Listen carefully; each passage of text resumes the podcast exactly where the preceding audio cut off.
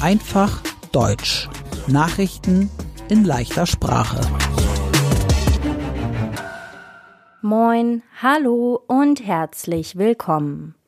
Heute ist Freitag, der 2. Februar 2024. Und das sind die Nachrichten der Woche. Wir beginnen mit Nachrichten aus Deutschland. In dieser Woche gab es schon wieder Streiks in Deutschland. Streik bedeutet, die Menschen arbeiten nicht, weil sie mehr Geld oder bessere Arbeitsbedingungen wollen. Am Donnerstag war auf vielen Flughäfen Streik, zum Beispiel in den Städten Köln, Frankfurt, Hamburg, Berlin, Hannover und Leipzig. Am Flughafen in München gab es keinen Streik. Ungefähr 25.000 Sicherheitsmitarbeiter streikten. Viele Flugzeuge konnten nicht starten. Und am Freitag ist Streik im Nahverkehr in Deutschland. Das heißt, viele Straßenbahnen, U-Bahnen und Busse fahren am Freitag nicht. Der Streik ist in ganz Deutschland. Nur im Bundesland Bayern gibt es keinen Streik. In Deutschland soll es bald eine Bezahlkarte für Flüchtlinge geben. Asylbewerber sollen Geld vom Staat auf die Karte bekommen.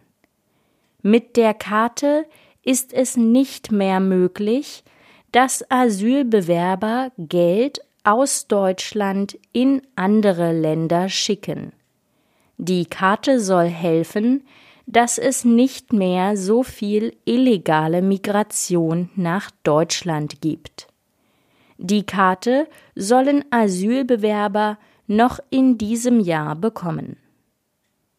Die letzte Generation ist eine Gruppe von Klimaaktivisten in Deutschland. Die letzte Generation macht Aktionen. So kämpft sie für den Klimaschutz. In den letzten zwei Jahren haben sich die Menschen von der letzten Generation immer wieder auf die Straße geklebt.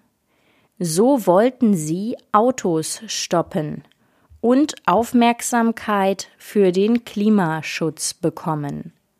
Viele Menschen waren wegen den Klebeaktionen wütend.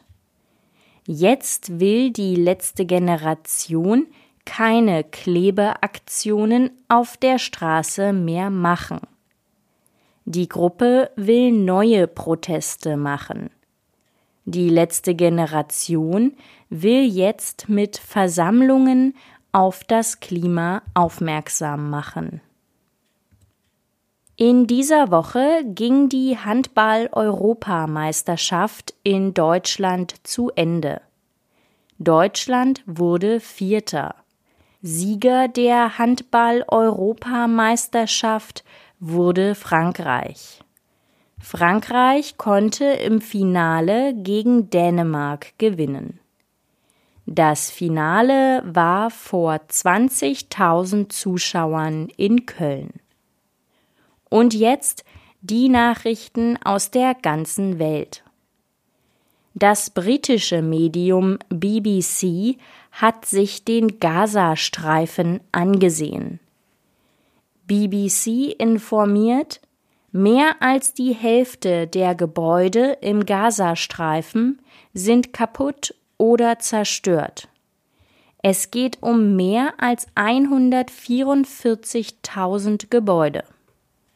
Die israelische Armee hat Tunnel der Terrorgruppe Hamas geflutet.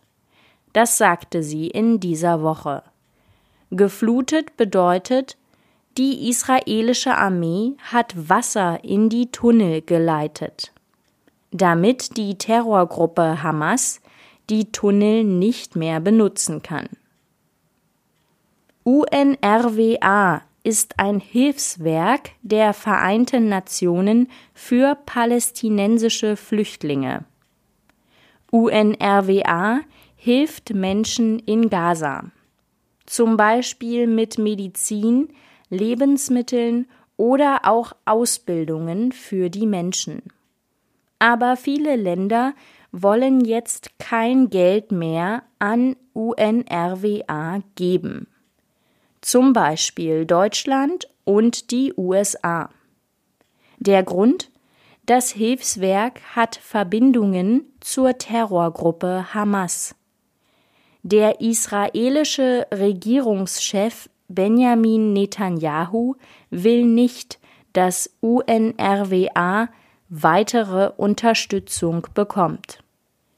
Die Weltgesundheitsorganisation sagt, das Hilfswerk UNRWA ist sehr, sehr wichtig für die Menschen in Gaza.